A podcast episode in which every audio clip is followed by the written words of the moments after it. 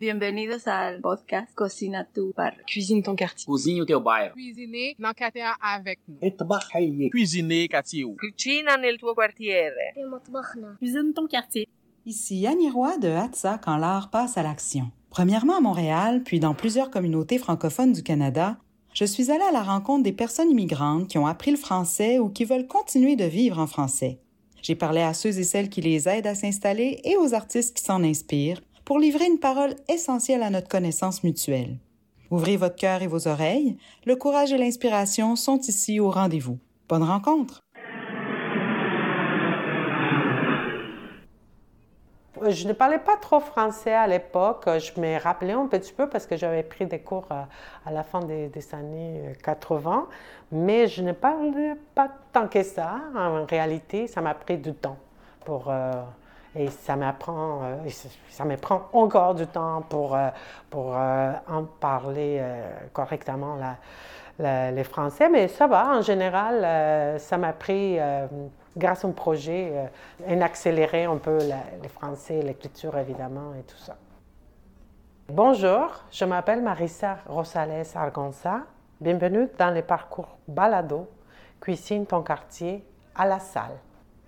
Je viens du Mexique. Je suis originaire surtout de la ville de Mexico, qui c'est une grande ville. hein, et euh, je suis née euh, au sein d'une famille euh, très, très ordinaire, simple, avec ben, une, vie, une vie vraiment simple. Et j'étais toujours intéressée par l'art, la culture. Chose que c'était drôle parce que ma famille, c'est pas très axé sur ça. Et euh, j'avais toujours la curiosité d'apprendre, d'aller à la rencontre des, des différents univers imaginaires. Et à partir de ça, j'ai beaucoup mis euh, dans, dans dans l'art, dans la créativité. Et, c'est ça qui m'amène vraiment partout euh, ici. euh, c'est ça qui m'intéresse. Évidemment, il y a deux choses qui m'intéressent. Il y a évidemment la, culture, l'art, mais la rencontre avec euh, des gens. Moi, ça m'intéresse beaucoup la connexion avec l'autre. Et surtout, je suis très sensible à la question de l'inclusion.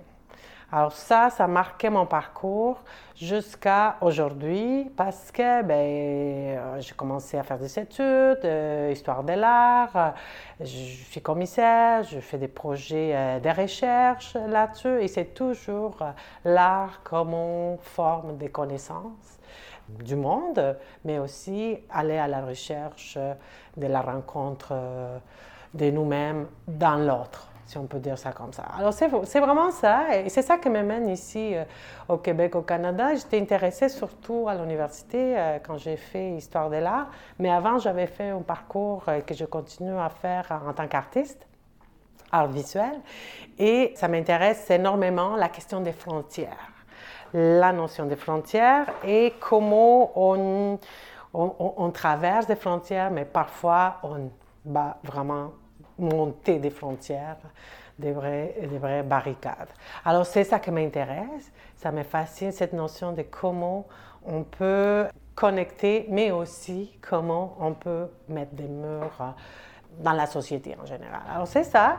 C'est ça qui m'amène ici. Euh, je fais des recherches surtout qui travaillent la frontière, le Mexique et les États-Unis. Je m'intéressais pour euh, l'expérience culturelle, artistique chicana, que je trouve fascinante. Et comment l'art, la, la culture chicana, l'art chicano, c'est vraiment les, immigrants de l'Amérique centrale et surtout de l'Amérique euh, du Nord, notamment le Mexique, qui vont habiter aux États-Unis.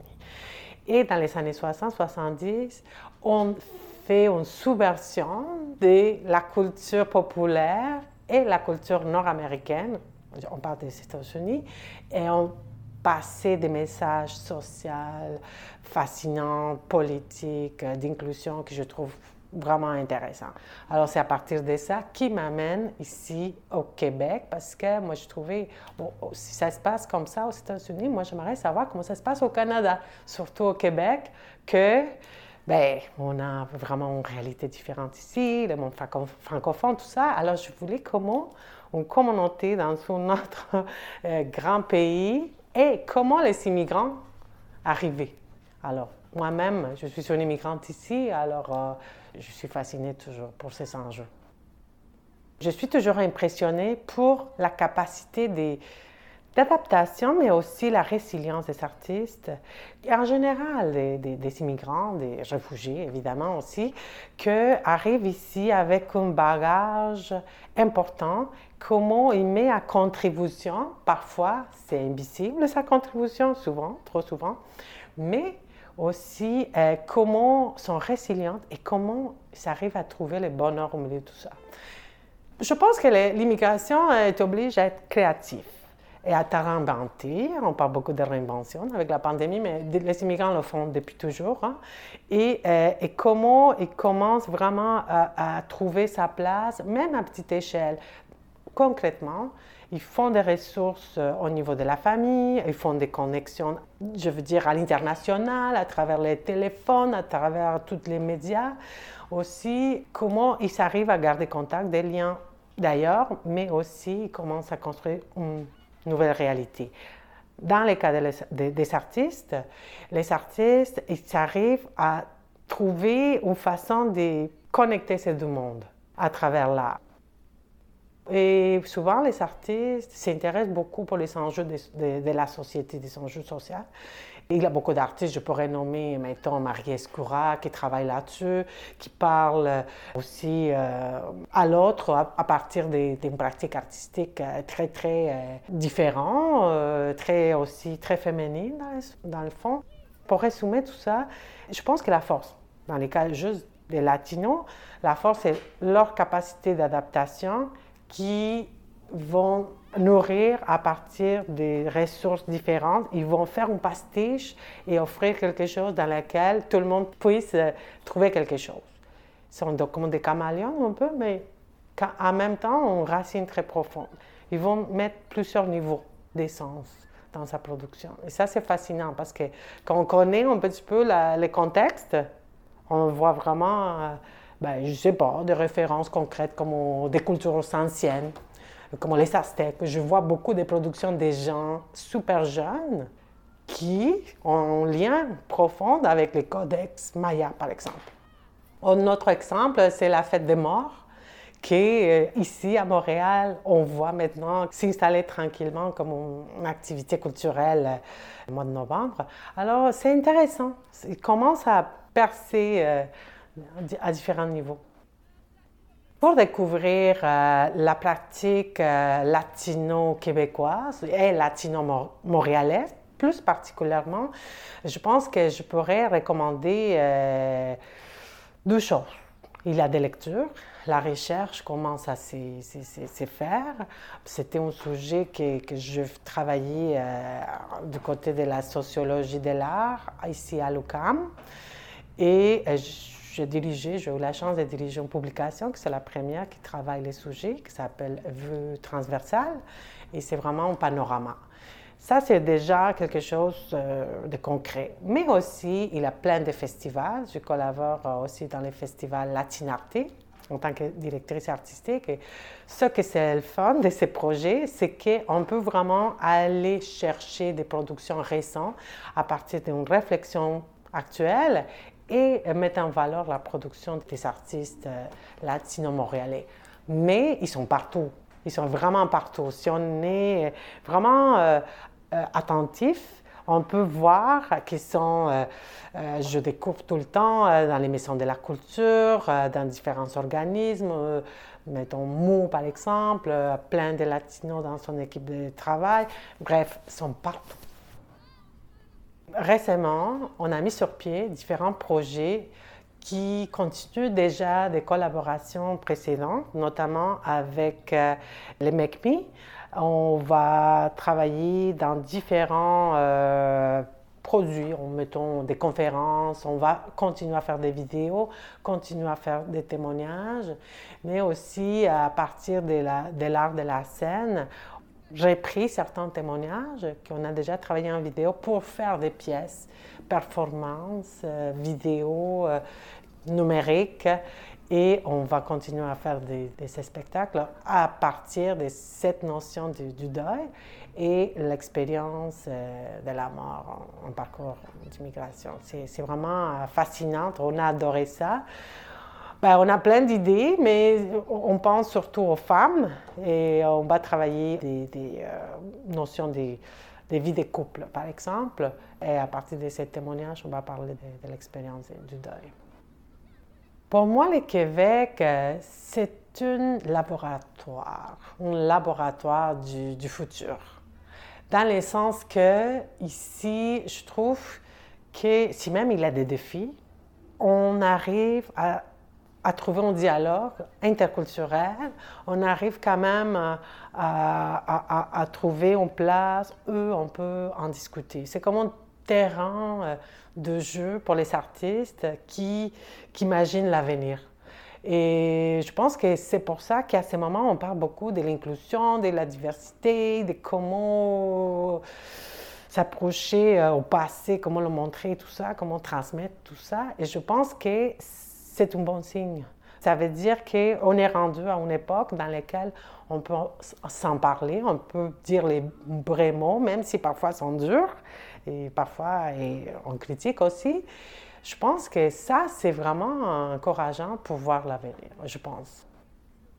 Les, les, pratiques artistiques québécoises, depuis longtemps, je me rappelle, j'étais au Mexique, je voyais du cinéma, du théâtre avec euh, Boris Schumann, qui, travaille aussi beaucoup au Mexique, et du cinéma. Je voyais ça et je voyais qu'ici, il y a la culture québécoise à certaines recherches de profondeur, des, des, des, sens, sont très, très. Euh, sont pas superficiels et euh, une préoccupation sociale.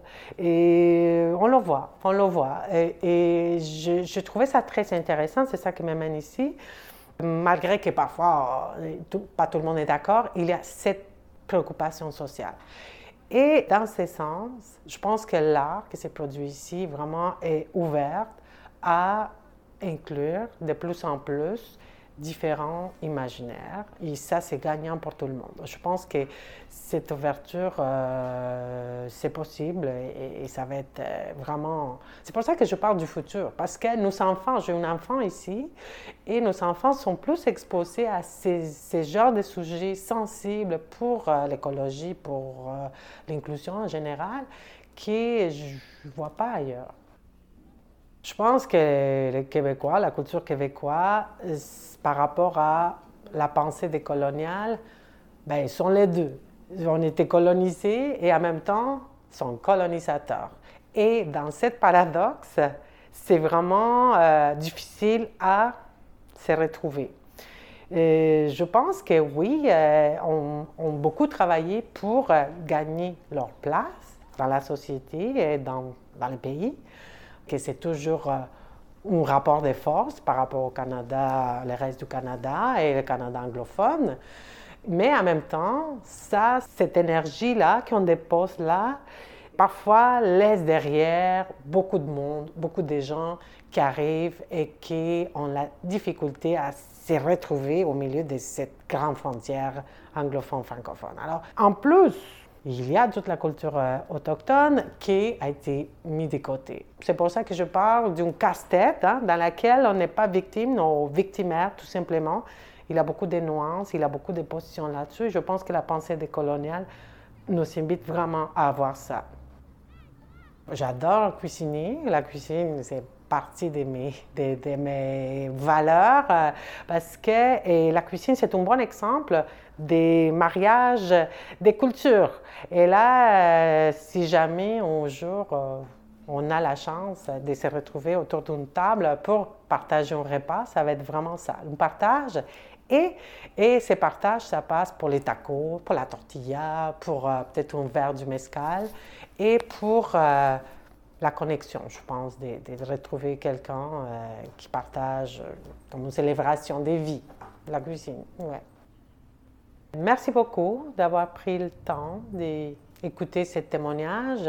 J'aimerais euh, de belles rencontres pour vous, de profiter des rencontres humaines et aussi des possibilités de l'art qui sont toujours des mondes à découvrir.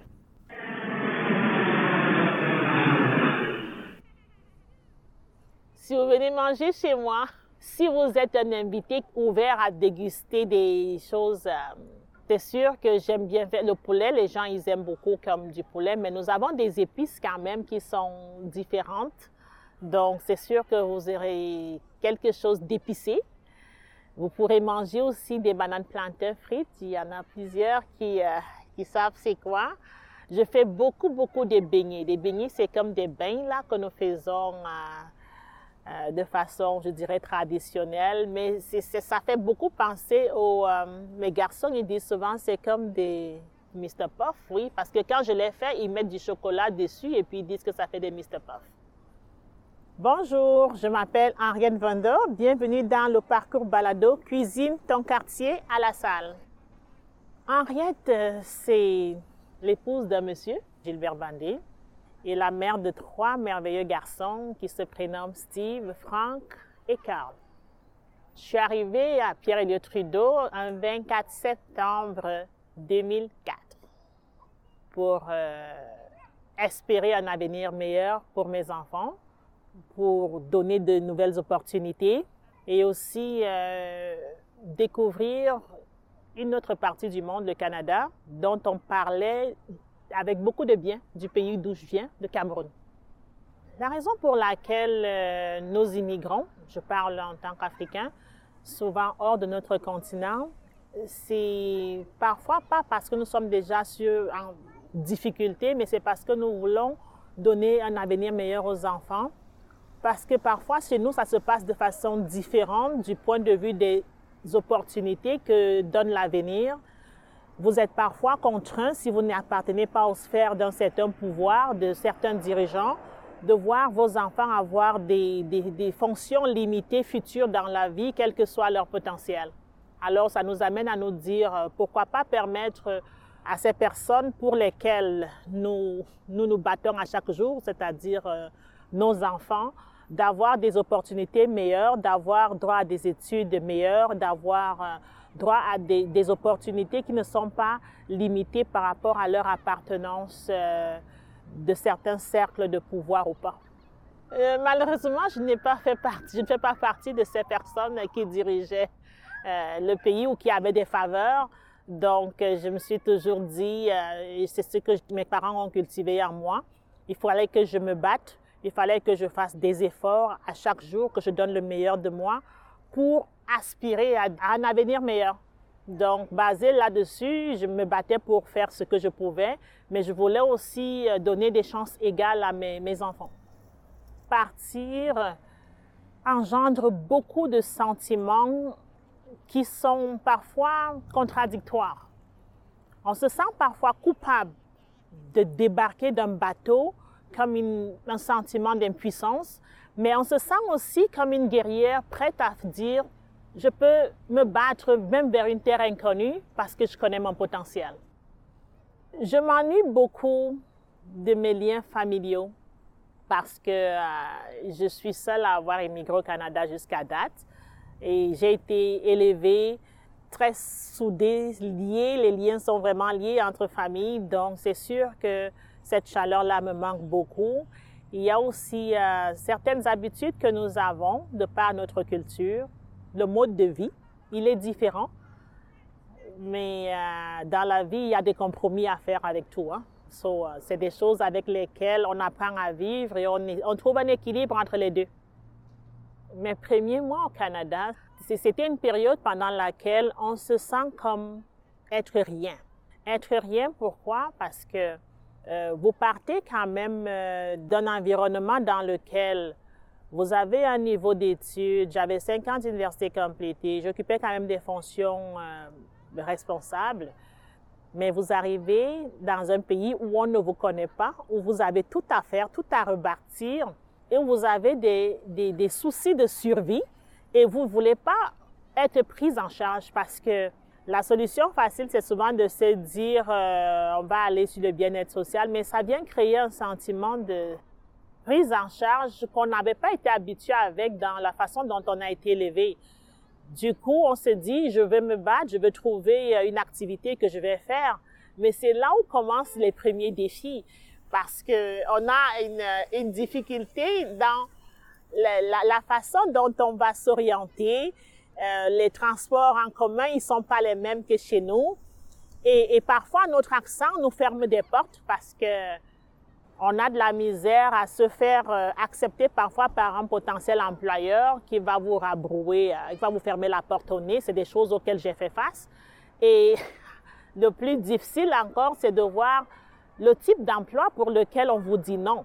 Parce que quand vous vous sentez quand même avec un 5 ans d'université complété, vous savez qu'est-ce que vous avez euh, à pouvoir donner et qu'on vous dise non pour un, un travail de manufacture où euh, vous êtes à la limite euh, dévalorisé, même dans le refus, ça, ça vient vous chercher.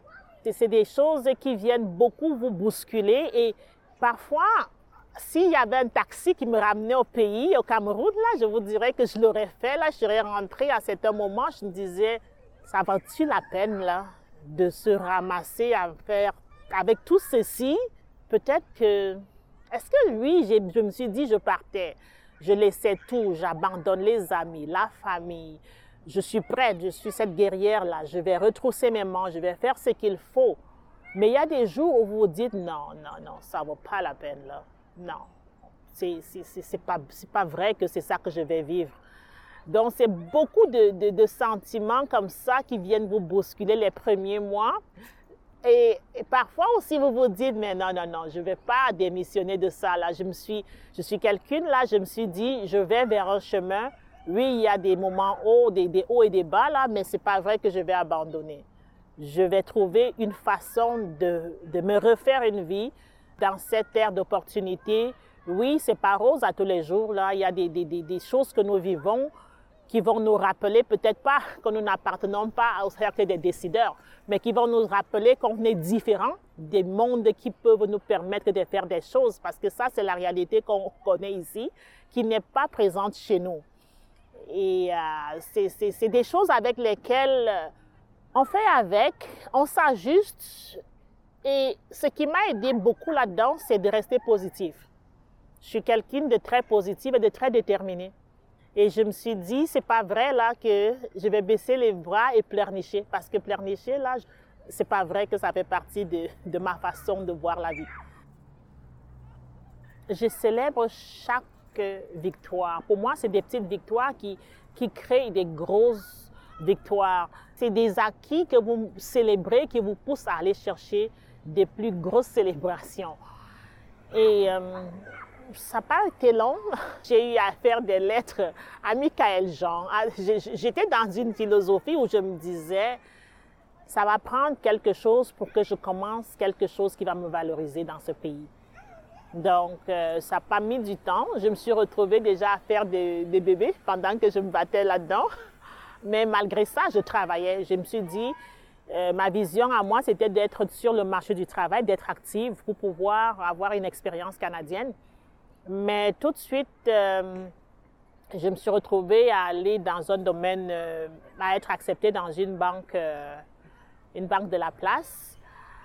Mon background n'était pas, n'avait rien de banquier là, parce que moi j'avais fait cinq années d'université complétée en, en génie électronique. Donc j'avais commencé par faire mes équivalents. On me l'avait donné une banque de quatre années complétée en, génie électrique au niveau du Québec. Donc, j'avais des projets qui étaient très différents de ce que je fais aujourd'hui.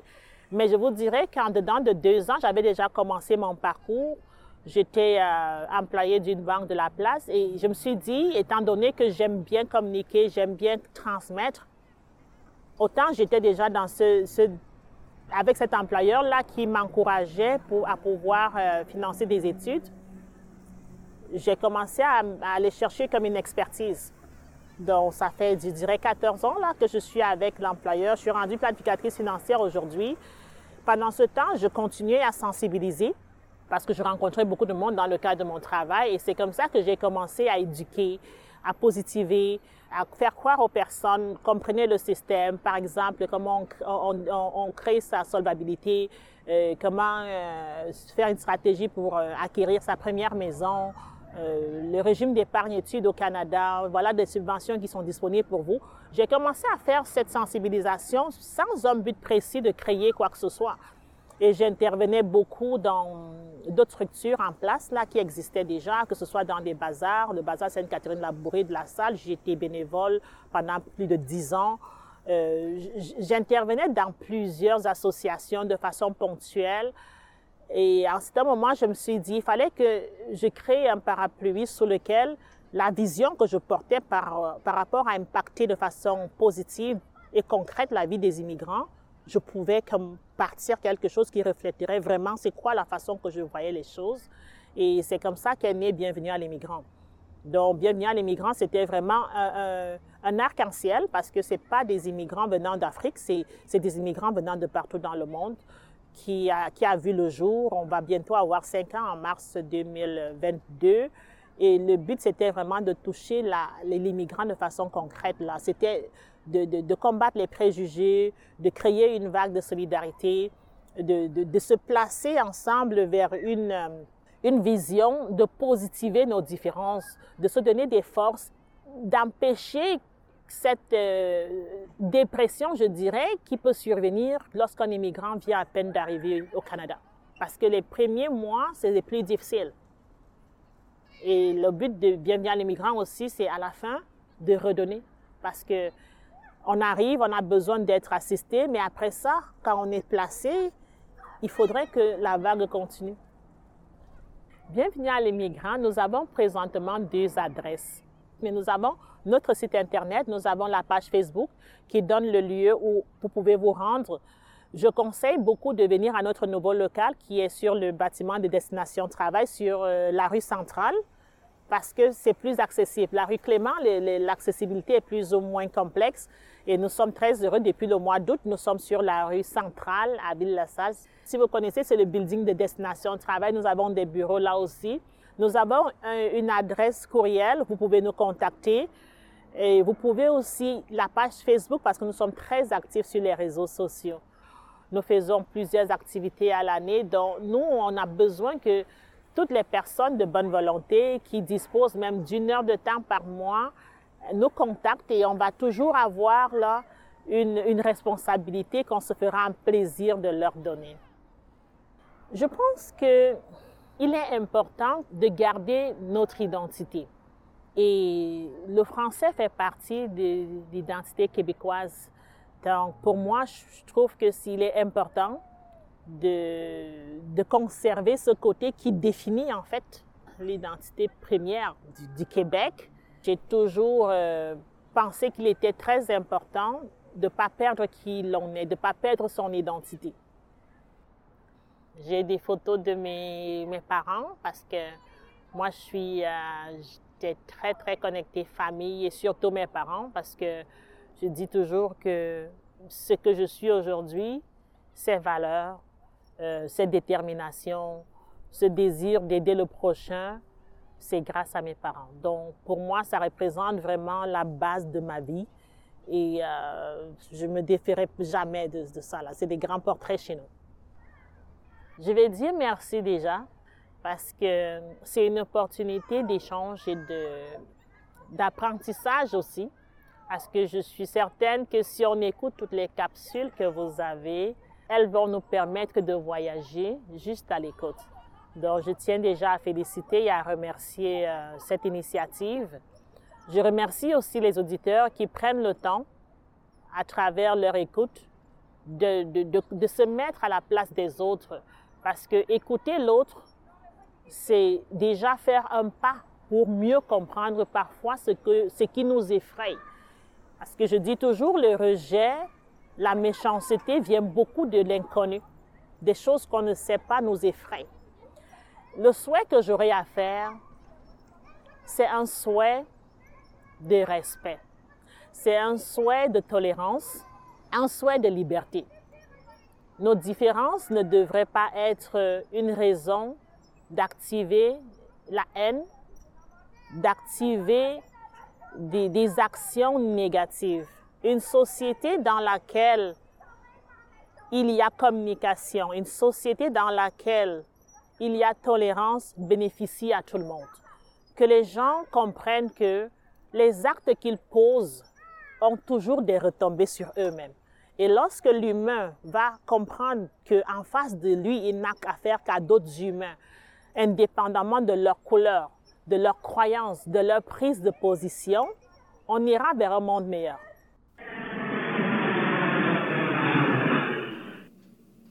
Ici au Canada, personne ne te juge euh, la façon comment tu t'habilles, est-ce que tu habilles bien ou pas bon, c'est bon, mais par contre au Maroc, ils jugent plus l'apparence euh, extérieure. Bonjour, je m'appelle Hafsa Chabouk. Bienvenue dans le parcours Balado Cuisine ton quartier à la salle. Ben, mon premier jour, c'était en 2013. C'était un samedi. On est arrivé à minuit le soir avec mon mari et mes deux enfants. On est arrivé le mois de juin, le 26 juin en 2013. Euh, on est arrivé, c'était un samedi, le, soir. Euh, j'avais mon oncle ici qui m'a accueilli. Et le premier mois, j'ai resté à, chez lui, dans sa maison, en attendant de trouver un, un, loyer. Après ce mois-là, on a trouvé le loyer. Le mois d'août, on est déménagé à notre nouvelle maison. Mais les trois premiers mois, mon mari n'a pas trouvé de travail. C'était seulement avec le budget qu'on nous a apporté avec nous qu'on qu'on vu ces, ces, ces trois mois-là. Et après, mon mari n'a cherché travail mais n'a pas trouvé. On est allé à l'aide sociale pendant deux mois. Et après, il a trouvé un travail comme à Reno Depot. C'est ça, il a commencé. C'était aussi trois mois. Ils ont travaillé avec eux seulement faire la rénovation. Après, ils ont fini trois mois, ils ont dit c'est fini. Et encore, il n'avait pas le droit de chômage parce qu'il n'a pas fini six mois de travail.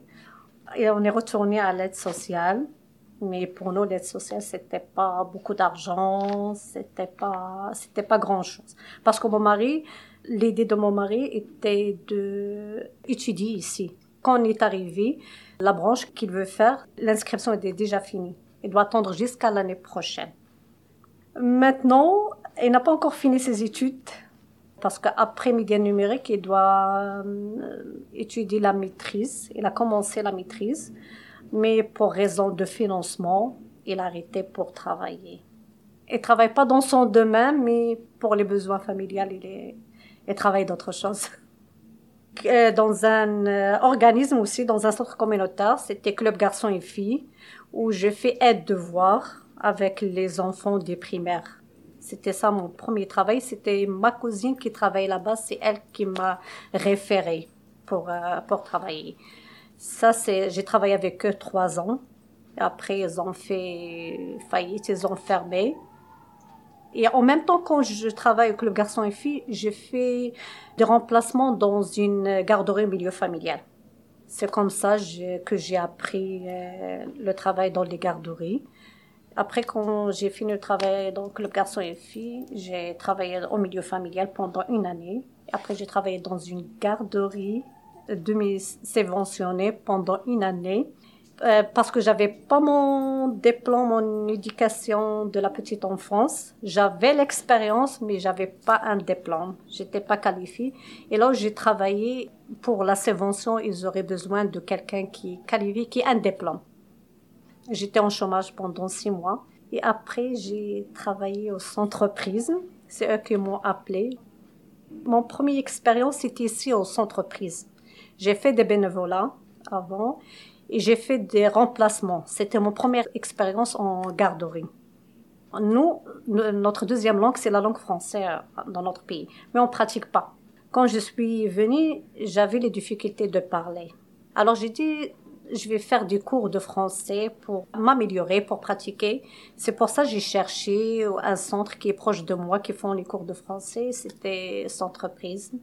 Et j'ai commencé, et après, j'ai commencé une session. Le prof, il m'a dit, tu, tu perds le temps, tu es capable, tu peux aller faire d'autres études. Et à ce temps-là, c'était ma fille dans la garderie. C'est pour ça que j'ai fait des bénévolats et j'ai, travaillé avec eux comme remplaçante.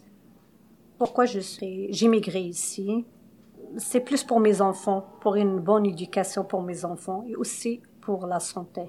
On n'a pas un, bon système. C'est ça qui m'a poussé à immigrer. Mais dans mon pays, je, vraiment, j'avais pas de difficultés ni matériellement, ni, je vis mieux que, qu'ici. Au niveau matériel, au niveau, comme mon mari, il avait un beau travail là-bas. Mais ici, on a, on a, on a commencé de, de zéro. Les deux premières années, moi, j'ai, j'ai pas accepté. J'ai dit pourquoi je suis venue, pourquoi je suis venue ici, pourquoi je vais pas rester à mon pays, je vis mieux, j'avais, j'avais tout ce que je veux. C'était, c'était difficile. Les deux années pour moi, c'était difficile. Pour mon mari, elle était, elle était bien pour lui. Il a dit pour moi, c'est, c'est bien. Il n'a pas, n'a pas regretté. Maintenant, non, je regrette pas parce que je vois l'avenir de mes enfants ici quand je vais être vieille, euh, sûr, je vais retourner à mon pays. C'est sûr et certain, je vais retourner à, proche de ma famille. Quand mes enfants vont grandir, auront plus besoin de moi, je vais aller retourner à mon pays. Ça peut passer l'hiver là-bas et retourner faciliter ici. euh, ce que m'ennuie ici, c'est hum, pas de famille ici. Parfois, tu as besoin de partir chez ta mère, tes sœurs pour changer, pour euh, avoir des nouveaux idées, mais tu peux pas. T'as pas, t'as pas, t'as pas le choix. Je me suis habituée à une, un rythme de vie ici. Et quand je pars au Maroc, oui, la famille, ça, ça me manque. Mais à un moment, je commence à m'ennuyer. Je voudrais retourner. Chez moi, tu vas manger plusieurs plats. Tagine, couscous, euh, harira, pastela, euh, pastela au poulet, pastela au poisson. Les gâteaux marocains, il y en a beaucoup, beaucoup. les, crêpes marocains, on l'appelle mille trous. Les crêpes mille trous, parce qu'il y a beaucoup de, de trous, c'est pour ça. Le thé, ça, c'est notre euh, boisson spéciale. Le thé marocain et le gâteau. Chacun qui vient chez nous l'offre. La première chose, c'est le thé et le gâteau marocain. Merci pour votre écoute et j'ai un dernier souhait ou conseil pour les nouveaux arrivants. Soyez patients, ayez confiance en vous et ça va être dur au, début, mais ça viendra à, la fin. Ça viendra.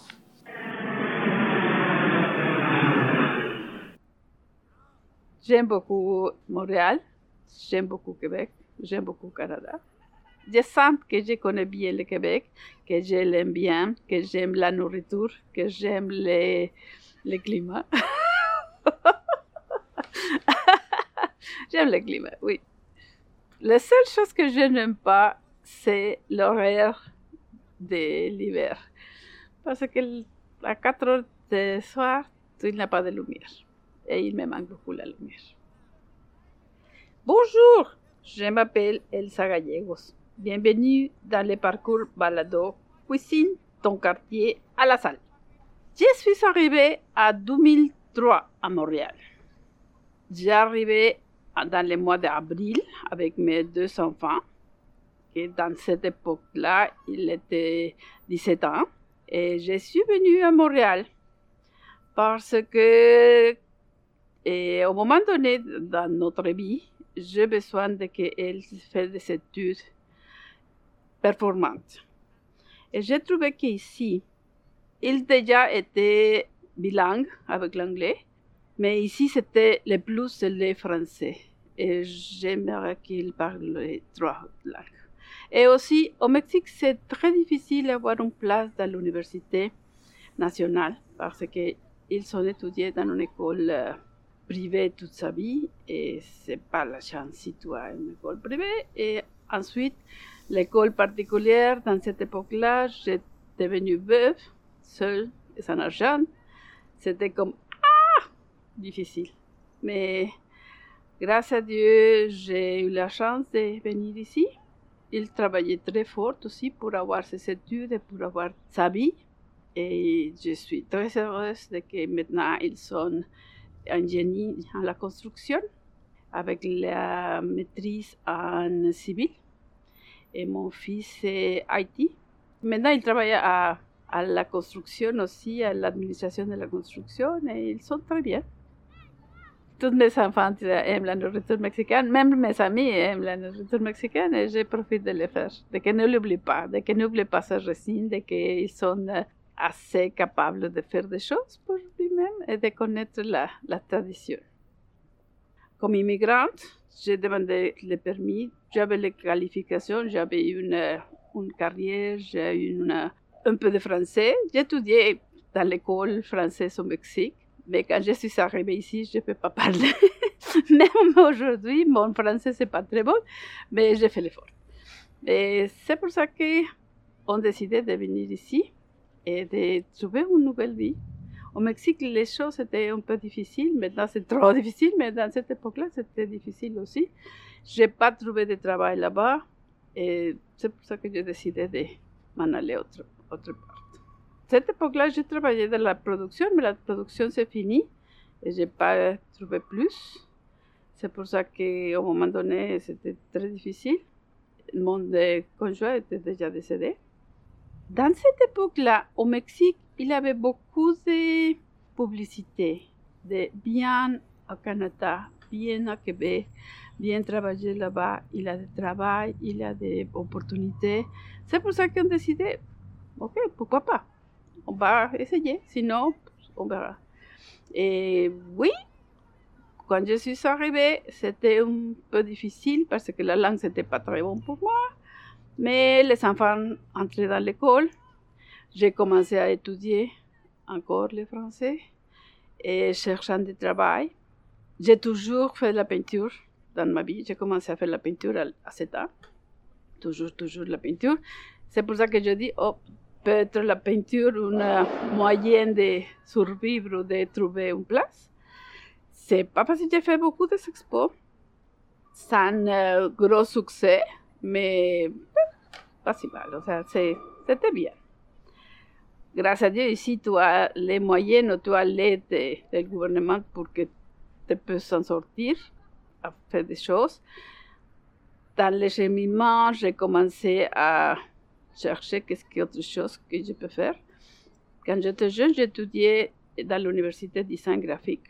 Et c'est pour ça que j'ai décidé, ben, ben dans cette époque-là, il n'y a pas d'ordinateur. Tout se fait à la main même les typos, même tout était à la main. Et je me trouvais comme euh, si je connais le programme, si je peux apprendre les choses, peut-être que je peux retrouver à faire des choses graphiques. Parce que la peinture, c'est difficile. Mais peut-être avec le graphisme, c'est une, autre porte qui s'ouvre. C'est pour ça que j'étudiais infographie dans les centres, oui, à, la salle. Ah, pardon. À cette époque-là, c'était Un, un des pays très bon. Ça m'ouvrit la vie autrefois que j'ai commencé à développer les, mêmes créativités que j'avais avant, à faire des choses graphiques, à faire des pamphlets, à faire des affiches, à faire des, toutes sortes de choses pour moi, c'était magnifique. avoir l'opportunité de ça, c'était magnifique. Après près huit ans, ça m'a pris pour euh, me sentir que je peux faire des choses, que j'ai une base solide pour me développer comme, euh, comme graphiste, comme dessinatrice. Et dans ce moment-là, j'ai trouvé à Edmundo, qui est le directeur de, de les centres Prisme, il pratiquement m'a adopté. Il dit que je suis sa mère, sa mère adoptive. Et bien sûr, je suis sa mère adoptive. j'ai commencé à faire des choses avec lui, à faire la coordination des festivals d'expression artistique d'ici d'ailleurs, à l'aider à faire des choses un peu plus euh, bénévoles. Je l'aime le faire, je l'aide beaucoup, il m'aide beaucoup, c'est bien. Je suis vraiment contente et je remercie beaucoup l'aide que ce pays et Québec nous donne à les immigrants pour peu vivre ici sans problème. Avec la joie de s'en sortir et avec la joie de voir notre enfants grandir et prospérer. C'est difficile, même quand j'étais étudiant, j'ai cherché une stage pour, euh, pour faire la pratique de graphisme. Et dans cette époque-là, j'avais 55 ans et c'est difficile pour les jeunes à cet âge. Et je pense que je suis très bon dans, dans mon graphisme, c'est très bon. Ça fait 10 ans que j'ai fait les affiches du festival. Et je sais que c'est très bon. Graphiquement, ils sont très bons. Ils sont très jolis. Les gens les aiment. Mais c'est dommage qu'ils ne te donnent pas l'opportunité pour l'âge parce que tu ne parles pas très très, très bien le français. J'ai fait la peinture pendant des années seulement de l'huile. Au moment donné, il n'y a plus de murs chez nous qu'il n'y a pas d'espace. C'est pour ça que j'ai commencé à faire, à prendre l'aquarelle. J'ai pensé toujours que l'aquarelle c'était une technique euh, simple, facile, et c'est la plus difficile, qui a plus de défis, et c'est magnifique. La peinture m'apporte la joie, la tranquillité, la communication, l'amour avec les autres. La peinture, c'est un, un langage. Et le langage va te montrer la joie de vivre, la gratitude du moment où tu te trouves dans ta vie et aussi les défis que tu dois surpasser pour donner ou pour avoir quelque chose. Ma peinture toujours était très très très colorée comme mon pays. Il a des couleurs vibrantes, il a des couleurs partout, il a des mélanges de couleurs très très très foncés, très brillants surtout. Maintenant, je suis bénévole dans le centre, centre Prisme. Je les pour la production des festivals, que le festival c'est une euh, chose merveilleuse que j'aime. C'est chaque année de trouver de nouveaux artistes, de nouveaux défis des artistes aussi de la peinture ou de la sculpture, artistes plastiques on peut dire, mais aussi de les scènes des danseuses, des chanteuses, une pièce de théâtre. C'est très amusant de trouver des choses. C'est pour ça que je, je l'aime beaucoup. Aussi, j'ai fait, dépendant de ce qu'on a engagé pour la production, j'ai fait les graphismes, j'ai fait les affiches, j'ai fait la publicité, j'ai Ekaterina qui m'aide beaucoup à faire les choses, c'est merveilleux. Et pour ça que je m'amuse beaucoup avec ça. C'est très amusant parce qu'ici, tu peux te débrouiller en espagnol, en anglais, en français. Si tu as quelque chose que tu ne connais pas, tu le peux dire en espagnol et les gens vont te comprendre. Tu le peux dire en anglais et aussi. C'est bien, c'est d'avoir trois langues, c'est très bon. Je suis très, très, très remerciant de m'écouter, d'écouter mes histoires, d'écouter un peu de ma vie. Merci, merci beaucoup. Et vraiment, un souhait que je souhaite avec tout mon corps, c'est que la pandémie finisse et que nous retournons à notre vie normale, ou presque normale. Mais ça a été aussi un euh, apprentissage. Tellement la pandémie, c'est un apprentissage. On doit changer notre vie, on doit être plus amable avec les autres, plus euh, accueillante avec les autres et donner la facilité de nous montrer qui sont et pourquoi ils sont ici. Merci. Merci encore de votre écoute. J'espère vous retrouver tout au long du parcours balado. Je vous dis à la prochaine.